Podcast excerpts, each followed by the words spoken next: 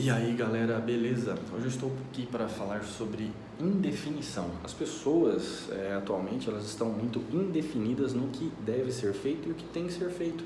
As pessoas não estão mais estão é, só levando a vida indo no piloto automático. Então assim, quando você acordar, você é, começar a sua semana, defina as coisas que você quer fazer e faça. É, é, é estranho, mas é, é isso, faça. É, geralmente na segunda-feira é o dia mais complexo para mim aqui no escritório porque tem muita coisa para ser resolvida e geralmente também na sexta-feira, por, uma, por incrível que pareça, é o dia que tem mais fluxo de coisas para ser feitas.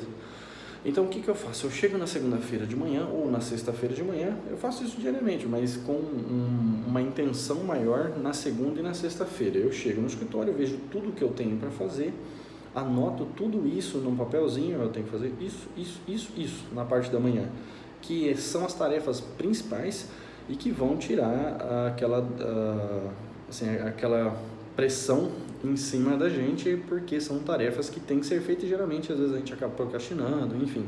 Então resolva essas tarefas principais na parte da manhã e deixa as coisas mais simples para tarde, coisas que se você não fizer não tem problema ou que não vai é, te gerar nenhum custo e nenhuma perda, nenhuma perca de, de valores, enfim.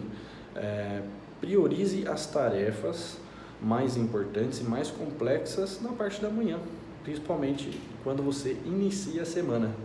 Beleza? Obrigadão, valeu, até mais.